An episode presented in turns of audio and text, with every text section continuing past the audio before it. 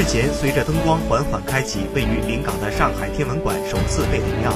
其主体建筑及景观也第一次进入公众视野，揭开神秘面纱。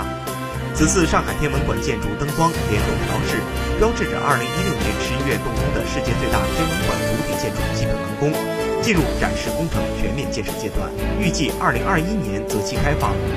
为营造最佳宇宙沉浸感，整个天文馆几乎所有混凝土和钢结构都采用不规则形状。